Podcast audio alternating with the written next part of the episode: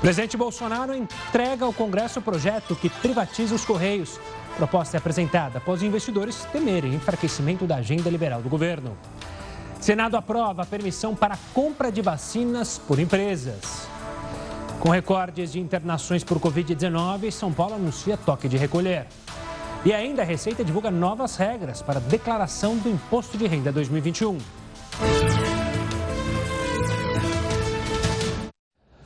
Boa noite, seja muito bem-vindo ao Jornal da Record News, que também está ao vivo lá no nosso canal do YouTube e no Facebook da Record News.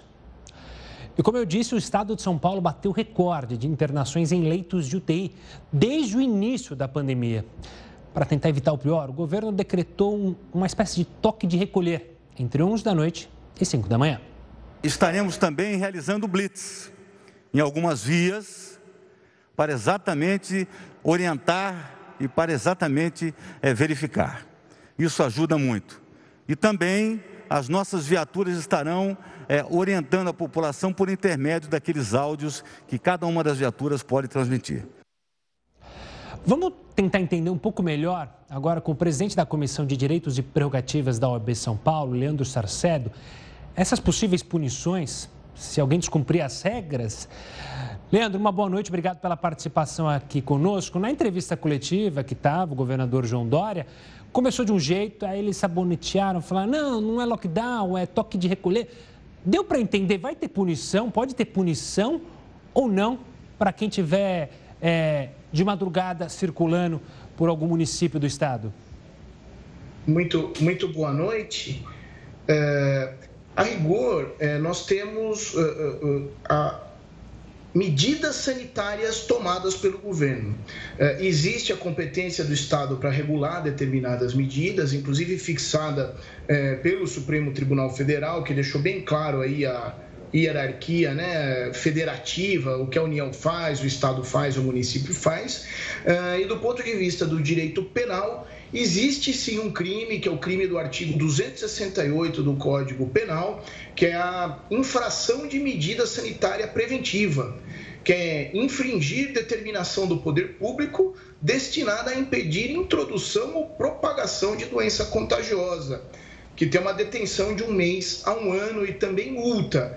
Então, Gustavo, é, de fato existe aqui um crime e é possível que mais do que a orientação é evidente que o que se espera do poder público neste momento, embora a população já esteja eh, orientada, todos estejamos sabendo da dificuldade que estamos vivendo, mas a rigor há a possibilidade de uma ação policial propriamente dita, no sentido eh, não de prisão em flagrante, porque não é um crime que prevê, eh, que possibilita a prisão em flagrante, mas de uma ação policial de levar as pessoas que querem descumprir as regras à delegacia de polícia. Leandro, se uma pessoa estiver dirigindo um carro, sai de São Paulo às nove e meia da noite em direção a Campinas, vai chegar lá depois das onze da noite. Ele pode ser parado na, pela, pela polícia rodoviária e não prosseguir viagem? Veja, eh, a rigor, é, é, este é, é um problema que já se coloca no, no, no início aí da, da, é, da vigência, antes mesmo da, do início da vigência. É preciso, ou seja, o próprio, é, é, o próprio secretário, o próprio governo disseram que vão ser muito cautelosos em relação a isso. Então, eu acho que assim, é, em regra, até pode no, no, rigor frio da lei, mas eu acho que não é isso que as autoridades estão buscando, pelo menos no primeiro momento. Ou seja, há uma intenção de primeiro buscar uma orientação e para que as pessoas possam, é, de fato, se programar e aprender a conviver com essa realidade. Mas a resposta objetiva do é, da pergunta que, que você me fez, Heródoto, a rigor, sim. Leandro, Durante a entrevista coletiva, eh, o governador mencionou que, além da Polícia Militar, também agentes da Vigilância Sanitária, entre outros profissionais, vão participar dessa fiscalização, que é o mais importante, né? Porque não adianta o governo pedir e não fiscalizar, por exemplo, festas clandestinas. Mas, a rigor, a punição só pode acontecer pelo agente policial militar ou outros membros dessa fiscalização também podem, eh, de alguma maneira, punir quem estiver fazendo festa, quem tá estiver fazendo uma aglomeração sem necessidade nenhuma durante a noite? Veja, uh, a, a, a, vigilância sanitária, ela pode, ela tem outro tipo de competência. Então, dizer, olha, isso aqui está errado de acordo com as regras. Contudo, ela não tem uma competência criminal. É, constatado um fato criminoso naquele, naquele, num determinado ambiente, há duas possibilidades ou se chama a polícia militar para ter uma ação ali imediata de eh, levar as pessoas à delegacia com força militar mesmo para poder ser lavrado o termo circunstanciado. E a outra possibilidade que não tem uma punição imediata naquele momento, ou seja, se desfaz ali a aglomeração e depois se notifica a polícia civil para que então instaure um inquérito policial e isso então tem o um caminho natural disso aí que é pela ação do Ministério Público. Leandro, e como é que fica o direito de ir e vir que está consolidado na Constituição do Brasil? O Estado é. pode baixar um toque de recolher ou isso é só coisa do governo federal? Veja bem, Heródoto, é, nós vivemos numa época de exceção, eu não gosto muito dessa palavra porque parece que é um, uma coisa pior do que de fato é do ponto de vista institucional. Mas nós temos um momento muito especial da nossa sociedade, onde todos nós estamos tendo a nossa liberdade tolhida de alguma forma, ou seja, nós advogados, por exemplo, é, não conseguimos exercer, e eu sou presidente, aí estou presidente da Comissão de Direitos e Prerrogativas da Ordem, por exemplo, algumas é, formas de exercer a advocacia estão tolhidas neste momento e é preciso ter a compreensão que a Constituição Federal ela não tem direitos absolutos. Então, o, o direito ao sigilo bancário não é absoluto, o direito ao sigilo telefônico não é absoluto, tudo na Constituição passa por uma interpretação é, de bens constitucionais. E me parece que o direito de ir e vir é sim é, um direito muito fundamental, um direito muito importante conferido ao cidadão brasileiro. Contudo, existe uma ordem, uma necessidade é, de saúde pública que pode justificar a interpretação constitucional de uma medida como essa. Lembrando, mais uma vez, Heródoto, que, o, é, como eu já disse no início é, da entrevista, o STF já disse que o Estado tem sim competência legislativa para baixar decretos de cunho sanitário visando ao controle da pandemia. Leandro, obrigado pela participação aqui conosco e pela explicação. É claro que a gente fica de olho nesse toque de recolher aqui em São Paulo. Já em Salvador, as praias foram interditadas com tapumes. Isso a partir já de hoje para tentar evitar as aglomerações de banhistas. A medida vai valer por sete dias. Essa, obviamente, é uma tentativa de impedir o avanço da Covid-19. Os hospitais da capital baiana estão com 85% dos leitos de UTI ocupados. Logo cedo, algumas poucas pessoas ainda insistiram no banho de mar, mas os guardas municipais chegaram rápido e pediram para que elas deixassem a areia.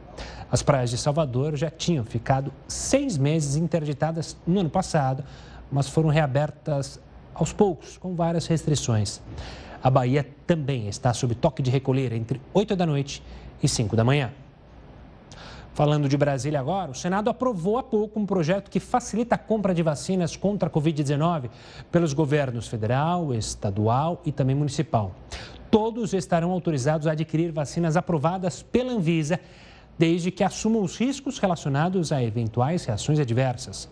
A proposta também prevê a possibilidade das empresas privadas comprarem as vacinas diretamente dos laboratórios depois do fim da vacinação de grupos prioritários no Sistema Único de Saúde.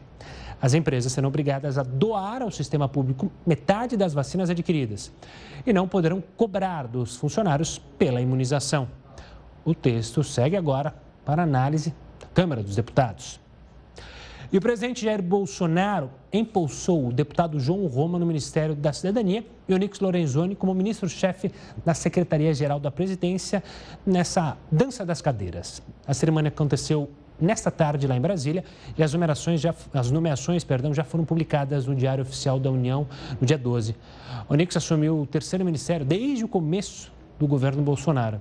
Já João Roma assume pela primeira vez. um cargo no Ministério. Roma está no primeiro mandato como deputado federal. A cerimônia também serviu para Bolsonaro sancionar o projeto que dá autonomia para o Banco Central. E falando sobre isso, durante essa cerimônia, o Bolsonaro ressaltou a importância de Roberto Campos, presidente do Banco Central, e disse que só sancionou o projeto por confiar nele. E temos aqui o Roberto Campos, que a partir de agora integra um Banco Central independente. E dizer que só sancionei porque confio em sua capacidade, confio em sua honestidade. Se o Banco Central nasceu com Castelo Branco, ele agora se imortalizou com Jair Bolsonaro. E já já a gente fala mais sobre essa agenda liberal do presidente Bolsonaro, mas você vai ver aqui também no Jornal da Record News que a Secretaria da Receita Federal vai disponibilizar a partir de amanhã o programa da declaração do Imposto de Renda 2021.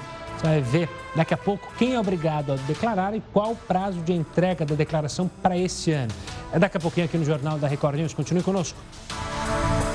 Record News está de volta, trazendo a atualização dos números sobre o coronavírus. O Brasil atingiu nesta quarta-feira a marca de 10 milhões 324.463 casos confirmados de Covid-19. As mortes já se aproximam de 250 mil. Ao todo, são 249.957. Só nas últimas 24 horas, são 1.428 óbitos e 66.588 novos casos da doença. De acordo com o Ministério da Saúde, 9.281.018 pessoas já se recuperaram da doença no país.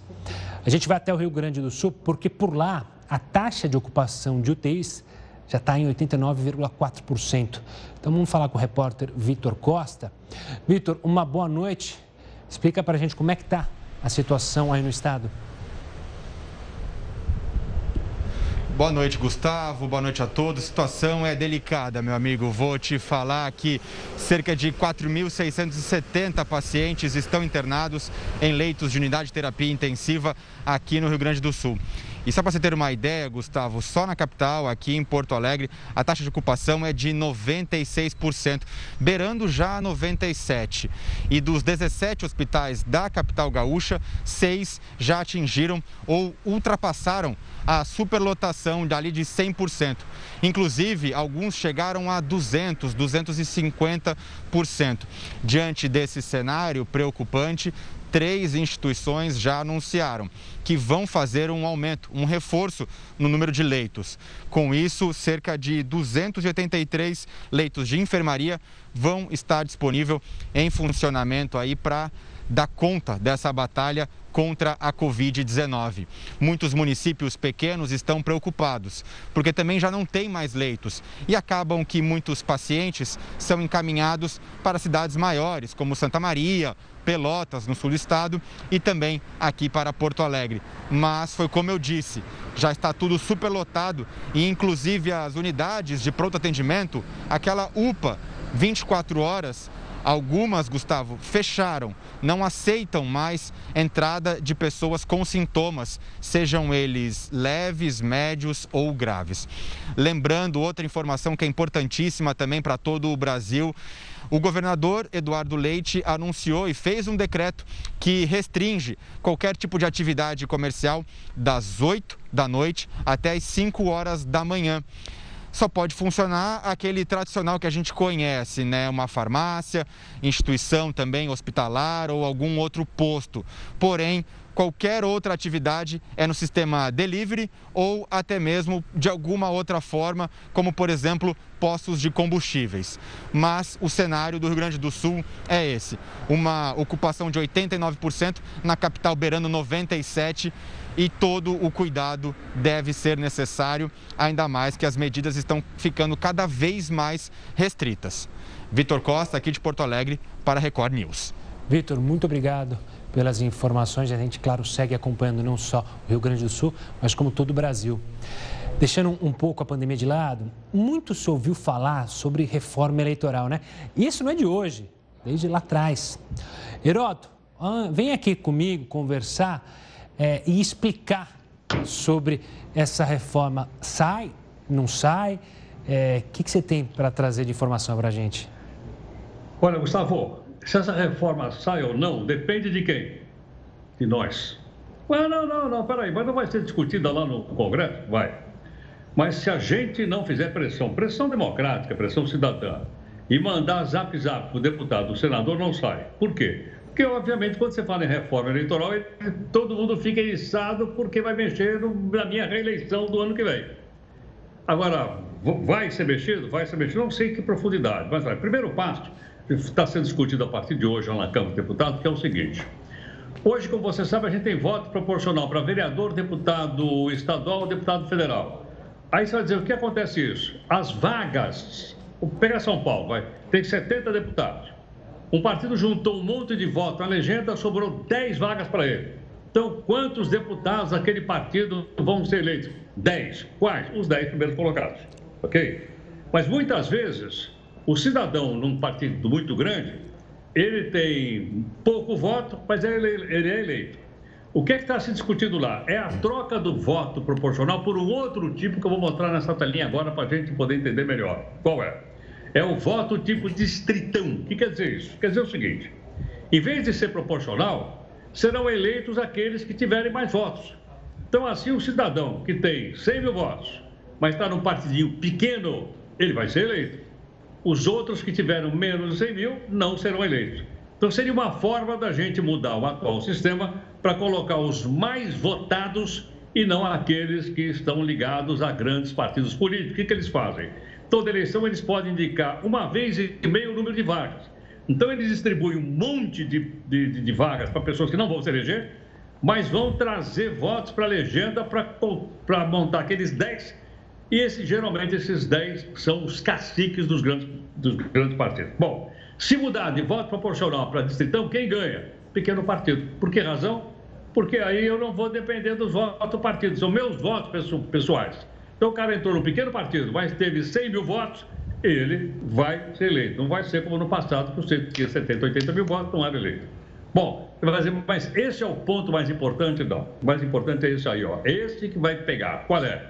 É o voto distrital. Distrital é, ou de, distrital mesmo. Vamos falar em distrital aonde a gente vai ter a divisão da cidade distrito, o estado distrito, e aí eu vou saber em quem eu vou votar para vereador ou deputado no meu distrito. Aí eu vou saber quem é o meu, meu, meu, candidato, porque com o atual sistema eu não sei. O cara pega um pouquinho de voto em qualquer, em qualquer lugar, é voto proporcional e se elege.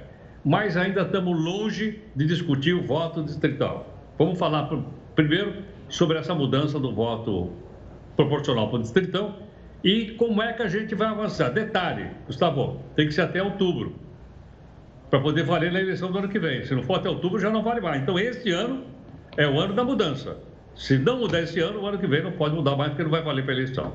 E é bom lembrar que se voltar, se, se for instalado o distritão, que é algo que é, seria só que no Brasil, a gente volta até aquela enormidade de partidos como a gente tinha, a gente tem diminuído, mas a tendência é que tenha mais partido e aí que o eleitor não vai saber quem defende direita, quem defende esquerda, quem é liberal, quem é neoliberal, quem é socialista, enfim.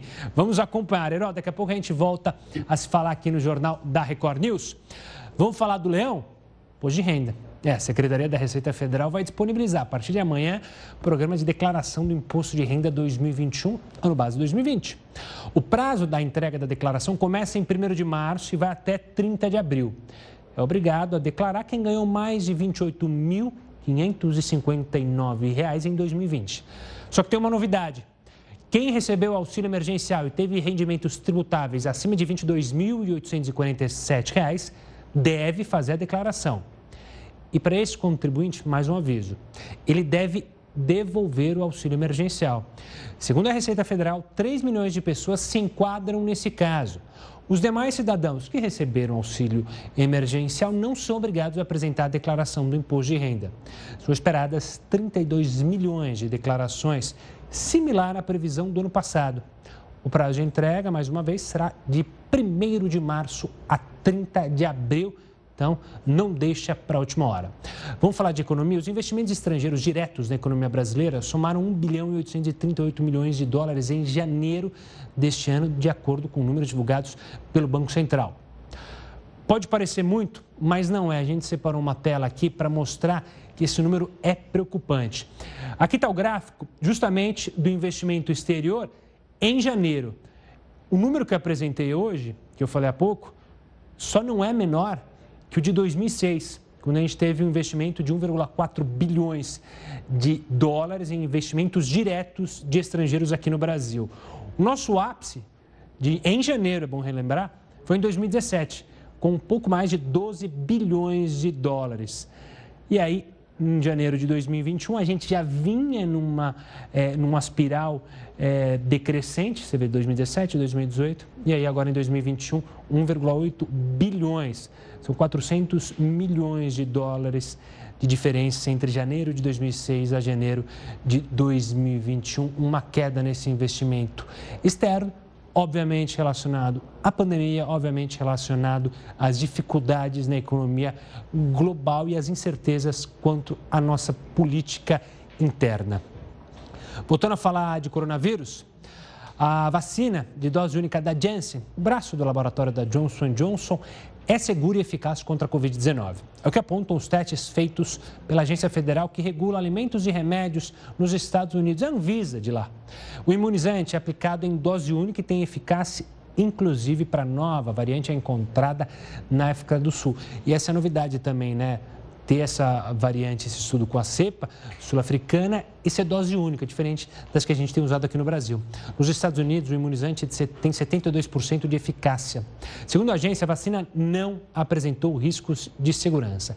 Aqui no Brasil, a Johnson ainda não deu entrada no registro da Anvisa nem no pedido de uso emergencial, como fez o, Instituto, uh, o Sinovac com o Instituto Butantan e a Fiocruz com a eh, Oxford. A gente segue aguardando para ver se ela virá ao Brasil. Mudando de assunto, você lembra daquele desembargador que ofendeu um agente após ser multado por não utilizar máscara enquanto ele fazia uma caminhada pela praia em Santos, aqui litoral de São Paulo? Bom, o desembargador, que é esse que você está vendo na imagem, Eduardo Sequeira, alegou que sofre de um mal psiquiátrico e que estava sendo acompanhado por um médico que lhe prescreveu medicamentos para controle do estado emocional. Ele recorreu contra a indenização de 20 mil reais imposta pela Justiça por danos morais ao guarda municipal Cícero Hilário. No processo, o agente pedia 114 mil reais, mas o valor foi reduzido. Será que fosse o inverso? Se o desembargador ainda é, pudesse tomar uma decisão e alguém apresentasse é, dizendo que estava justamente passando por um processo psiquiátrico, esse desembargador ia aceitar essa desculpa? Olha, uma proposta que dificulta a prisão de deputados e senadores voltou a ser discutida na Câmara dos Deputados. A gente vai entender melhor o que, que pode mudar com a PEC da imunidade no próximo bloco aqui no Jornal da Record News. Estamos de volta para falar mais uma vez do presidente Jair Bolsonaro, porque hoje ele foi pessoalmente ao Congresso Nacional, assim como fez ontem, entregar o projeto de privatização dos Correios ao presidente da Câmara dos Deputados, Arthur Lira. Bolsonaro estava acompanhado dos ministros Paulo Guedes e Fábio Faria. Segundo o material divulgado pelo governo federal, o texto prevê a transformação dos Correios, que hoje é 100% estatal, em uma sociedade de economia mista. Por ser de autoria do Executivo, a proposta precisa ser iniciada pela Câmara. Se o texto for aprovado, segue lá para análise dos senadores. Lembra do Conselho de Ética que voltou a funcionar? Pois é, é, o Conselho de Ética da Câmara dos Deputados, presidido pelo deputado Juscelino Filho, definiu hoje os relatores dos processos contra os deputados Daniel Silveira e Flor de Lis. O deputado Fernando Rodolfo, que é do PL de Pernambuco, é o relator da cassação de Daniel Silveira. Já a cassação de Flor de Lis será relatada, ou possível, cassação por Alexandre Leite, do DEM de São Paulo. O deputado Daniel Silveira foi preso em flagrante no dia 16 deste mês, após ter publicado um vídeo que fazia apologia à ditadura militar, defendia a destituição de ministros do STF. Já a deputada Flor de Lis, que pode ter o cargo suspenso após decisão do Tribunal de Justiça do Rio de Janeiro, é acusada de ser mandante do assassinato do próprio marido, o pastor Anderson do Carmo. E ainda nessa linha, é, em 2017 foi apresentada uma PEC da imunidade, ela estava escondida, mas voltou a ser discutida hoje na Câmara dos Deputados. Coincidência, né? Para entender qual o objetivo dessa proposta, a gente conversa agora com Franklin Gomes, que é advogado criminalista. Franklin, eu falei PEC da imunidade, mas tem muita gente dizendo PEC da impunidade. O senhor concorda com essa avaliação de algumas pessoas? Uma boa noite. Boa noite. É, a gente está vivendo um momento de muita tensão entre os poderes, né? Entre o poder legislativo e o poder judiciário. Não, não é uma PEC da impunidade. A PEC ela tem a intenção de modificar algumas regras com relação a, aos parlamentares. E veja, ela tem intenção especificamente de regulamentar alguns pontos, mas também diminuir o espaço da possibilidade de interpretação que tem sido dada pelo Poder Judiciário. Isso acaba representando um certo alargamento de tudo que os parlamentares podem fazer e, de uma certa forma, também um afastamento da possibilidade do cometimento de alguns crimes. Ô, Franklin, a gente poderia entender que essa PEC, que é um projeto de emenda constitucional, é uma autodefesa dos parlamentares quanto às interpretações do Tribunal, Supremo Tribunal Federal, que pode combinar com prisão, uma decisão do ministro Alexandre de Moraes, depois apoiada pelo, pelo pleno é, a gente está vivendo, como eu disse, um, um, um, clima muito tenso. Essa PEC ela pode ser entendida assim como uma resposta a tudo que vem acontecendo mais recentemente. Ela traz alguns pontos muito polêmicos e que já estavam sendo polêmicos em razão de decisões recentes do STF. E aí acaba criando uma certa por, proteção para os parlamentares. Se você me permite aqui é, destacar, por exemplo, essa questão da prisão em flagrante. Antes de tudo, a PEC já vem dizendo: o parlamentar não vai poder ser responsabilizado civil e criminalmente pelo uso da sua palavra enquanto ali nas funções parlamentares exceção simplesmente o que ele pode responder na comissão de ética da respectiva casa. E aí, com relação ao flagrante, que nós tivemos uma polêmica muito grande recentemente, ele deixa muito claro, a PEC deixa muito claro que flagrante e crime inafiançável serão somente aqueles crimes inafiançáveis que estão lá na Constituição porque hoje nós temos também uma regra de inafiançabilidade no Código de Processo Penal. E essa regra, uma exceção, foi utilizada nos casos mais recentes para decretar prisão em flagrante de parlamentar. Franklin, é, ainda nessa linha, muita gente tem falado de um corporativismo. Se a gente olhar o caso específico, por exemplo, da deputada Flor de Lis, qualquer um de nós que somos acusados de ser mandante de um crime, possivelmente é, ou estaríamos afastados do nosso emprego, ou então estaremos é, nas grades, numa prisão preventiva, quiçá. Não há muito corporativismo é, dos deputados em se defender e se autodefender, como o Heródoto disse. O caso da deputada Flor de Lis, acho que é o que mais chama aos olhos das pessoas de casa, não? Sem sombra de dúvidas. Quando a gente faz a leitura dessa PEC, fica claro que é uma tentativa de afastar a possibilidade de prisão dos parlamentares e, mais do que isso, impedir que o Poder Judiciário possa decidir pelo afastamento cautelar das atividades parlamentares. E como você bem falou, qualquer cidadão está sujeito à jurisdição penal, pode ser preso em flagrante, pode ser preso preventivamente, a regra é geral. Então, a regra geral, e muitas vezes, precisa ser aplicada também para os parlamentares. Claro que observando também o que a Constituição diz com relação a essa imunidade. Então, a gente tem um conflito aparente ali de interesses, mas a PEC, falando português mais claro, ela tenta, de algum modo, até criar uma proteção além, uma proteção maior. Um exemplo claro é a regra da prisão.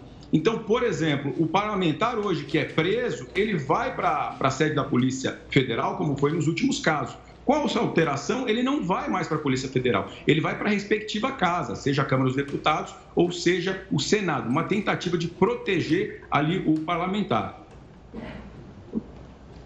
Franklin, é, é se nós usarmos o mesmo princípio que o Supremo usou para mandar prender o deputado que está em cana, porque foi preso em flagrante, uma pessoa que publicou alguma coisa na internet há dois anos, mas está no ar ainda hoje, se eu usar o mesmo critério, essa pessoa pode ser presa em flagrante delito? É, não deveria, né? Porque já passou, as, as, condições do flagrante já não estão mais presentes. O que o Supremo, e a gente tem discutido muito, é se efetivamente o uso das redes sociais significa a prolatação no tempo e no espaço daquele ato que foi praticado há dois anos. Não me parece razoável acreditar que isso continue sendo flagrante, e é isso que a gente vai é, discutir em todos os aspectos jurídicos, e o Supremo também vai ter que enfrentar isso. Franklin, obrigado pelas explicações, pela análise sobre essa PEC que voltou à tona hoje, é, inclusive nem chegou a passar pelas comissões, já foi é, pautada. Obrigado pela participação, Franklin. Até uma próxima. Você que acompanhou essa nossa conversa, é bom participar também, participar nas nossas redes, redes sociais, hashtag JRNews e, e, e dê a sua opinião sobre a PEC. Agora falando de Gana, sabe, país da África, é o primeiro país do mundo a receber as vacinas financiadas pela COVAX. Lembra aquele consórcio mundial liderado pela OMS? O país africano recebeu hoje o primeiro lote com 600 mil doses da vacina de Oxford. A COVAX já tem acordos com outros laboratórios para a entrega de pelo menos 3 bilhões de doses de vacinas contra o coronavírus a países pobres ou em desenvolvimento.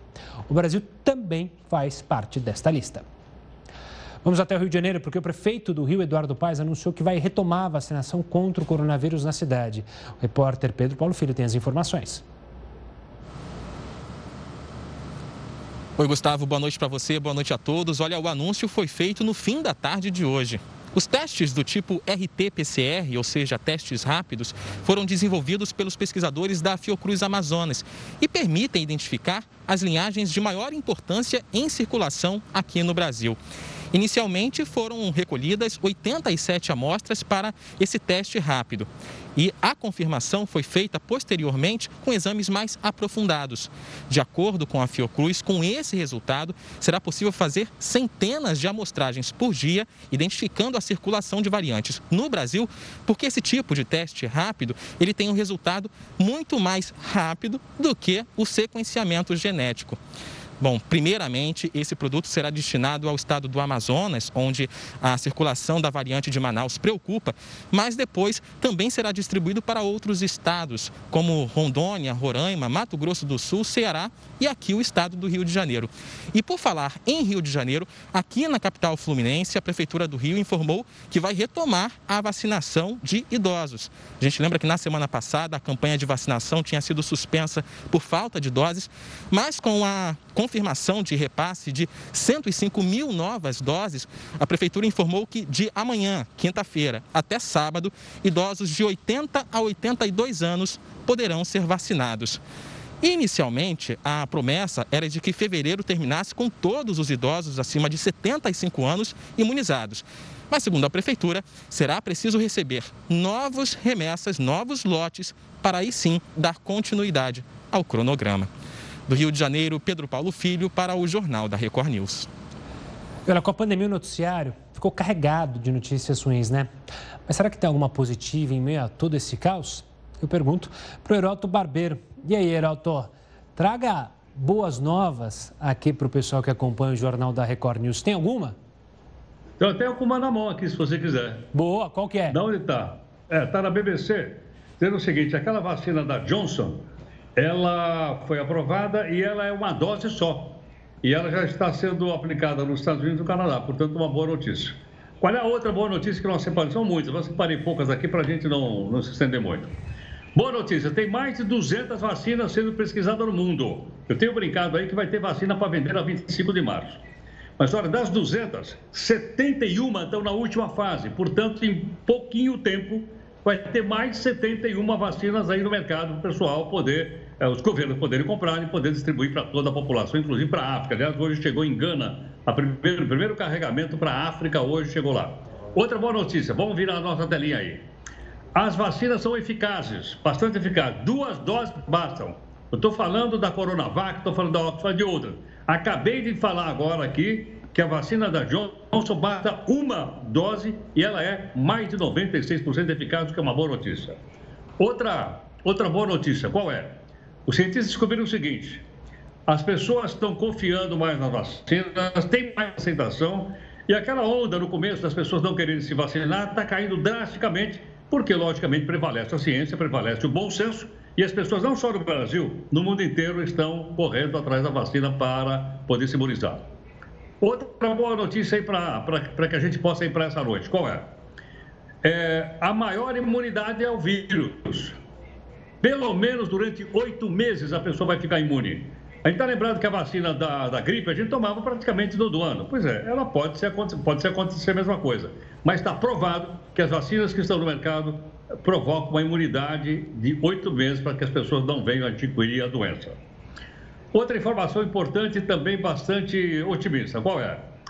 Ô, Gustavo, você teve gripe esse ano? Não, felizmente. Nem no ano passado. Estou zerado. Mas você conhece, esse, conhece nesse ano pessoas que tiveram gripe? Também pouquíssimas. Eu também. Agora eu fui olhar por quê? É a boa notícia. Qual é? O fato da gente estar tá se cuidando contra o coronavírus, usando máscara, higiene das mãos, álcool gel, distanciamento, está ajudando não só as pessoas a não adquirirem a, o Covid-19, mas também aquela gripe danada que pegava a gente pelo menos uma vez por ano. Então, olha uma outra. Bom, pergunta aí, até para os nossos amigos que estão nos acompanhando, pergunta para os seus amigos aí quantas pessoas do, do, do seu relacionamento você soube que teve gripe esse ano ou ano passado. Provavelmente, muito pouco. Eu ouvi falar em um ou dois casos só. É isso aí, deixa a falta de higiene para o Maurício de Souza e para o Cascão, quer dizer, para o Cascão do Maurício de Souza, né? A gente segue com o álcool, com a máscara para cuidar da nossa saúde. Heroto, daqui a pouco a gente volta a se falar aqui no Jornal da Record News. E tem uma notícia bem legal que a gente vai mostrar também de um filhotinho de baleia, não sei se dá para dizer filhotinho, né? É que é de uma baleia jubarte. Ele chamou a atenção de quem passava hoje de manhã pela orla da Zona Sul do Rio de Janeiro. A gente vai trazer mais detalhes sobre essa história logo, logo aqui no Jornal da Record News. Estamos de volta com o jornal da Record News. Record News, perdão, os itens de plástico descartados irregularmente vão parar na natureza. E quem sofre são sempre os animais. Heroto, você, na nossa última entrada, trouxe boas notícias. Agora você vem com um alerta e um puxão de orelha, né? O que aconteceu dessa vez? Está acontecendo o seguinte: com a pandemia, uma quantidade imensa de plástico foi utilizada a mais daquilo que a gente já usa. Porque tem luva, tem chapéuzinho, tem essa máscara que a gente está mostrando aí para os nossos amigos acompanharem, tem outros objetos. Olha o que acontece com a máscara. Ah, o, o, o, pássaro, é, que é uma ave é, próxima do mar, ela se enroscou na, na, na, na máscara e ela está usando aí. Então tem um pedido geral para quando você for descartar uma máscara, mas corta o elástico. Ah, eu vou colocar lá no lixo, tudo bem corta o elástico para não acontecer o que está acontecendo com esse animal e outros aí. Queria lembrar o seguinte: já houve uma reação mundial muito grande contra o plástico. Você lembra daquela, daquela, daquela imagem da tartaruga ou não? Tirando o canudo? Lembro. É, vou, nós temos aí. Vamos mostrar para a gente ter uma ideia de como é que a natureza está. Olha aí, lembra dela ou não? Lembro, lembro. Em que o animal tinha um canudo, né? E ele, foi, ele teve que ser operado para ser retirado aí. Olha aí, ó. Isso é o plástico que provoca, quer dizer, na verdade somos nós, né? E descartamos o plástico de qualquer forma. Aliás, uma coisa curiosa que eu queria te falar. Aqui em São Paulo e no Rio também já, já se proibiu esse canudinho de plástico. E aqui agora está proibido também qualquer bar e restaurante utilizar colherinha, garfinho, tudo de plástico, o que é muito bom. Né? O que é muito bom. Não é, obviamente, o máximo, porque também essa semana a gente mostrou aquele caso daquela mulher que ganhou, comprou o direito de matar uma girafa. Lembra disso ou não? Lembro. Por Terrível. 11 mil reais. Foi lá, deu um tiro na da girafa e eu vi a foto dela segurando o coração da girafa para ela colocar lá no, no Instagram dela. Então, ficar de olho para ajudar um pouco a natureza aí. Belo puxão de orelha, Heroto. A gente volta a se falar amanhã aqui no Jornal da Record News. A gente trouxe essa noite, essa nota triste é, desse pássaro. Vamos trazer uma nota legal de um filhote de uma baleia jubarte, que chamou a atenção de quem passava hoje de manhã, lá pela orla da zona sul do Rio de Janeiro. Banhistas e pedestres registraram os saltos e as piruetas da baleia no mar. Segundo biólogos da Universidade do Estado do Rio de Janeiro, o filhote tem cerca de 7 metros e nasceu na última temporada de reprodução, que é entre junho e novembro. Ele foi visto lá no mar de São Conrado. Belas imagens. Olha, quem precisa da segunda via da carteira de identidade em Minas Gerais está pagando o preço mais caro da região sudeste do país. Sabe quanto? 80 reais. Vaniele precisou da segunda via do RG depois que a carteira de identidade original ficou assim. A jornalista conta que se espantou com o valor cobrado. Ela teve que pagar 78 reais 1,88. Como eu necessitava fazer o documento, eu falei, tenho que pagar, não tem outra alternativa. Então, foi o que eu fiz, paguei. Minas Gerais é o estado da região sudeste que cobra mais caro pela emissão da segunda via da carteira de identidade. O valor é quase o dobro do praticado nos estados de São Paulo e Rio de Janeiro. Enquanto os mineiros pagam quase 80 reais, os capixabas desembolsam cerca de 62. No Rio de Janeiro, o valor é de pouco mais de 41 reais. E em São Paulo também. Preço fora do normal, aí complica bastante. Eu acho um absurdo. Para este advogado, a cobrança em Minas é abusiva. Essa taxa é nada mais uma forma de arrecadação de receita. E essa arrecadação de receita é que é irregular. Porque a arrecadação de receita por intermédio de taxas não é para o conforto do caixa do Estado, e sim para prestar um serviço ao cidadão. Aí vem a questão da abusividade do Estado de Minas Gerais em cobranças abusivas do valor. Não que não possa cobrar a segunda via, mas não com valor tão é, agressivo a quem necessita de um documento por exigido pelo próprio Estado. Essa edição do Jornal da Record News fica por aqui. Tenha uma ótima noite. A gente se encontra amanhã e você fica muito bem informado com a Manuela Caiado, News às 10. Tchau, tchau.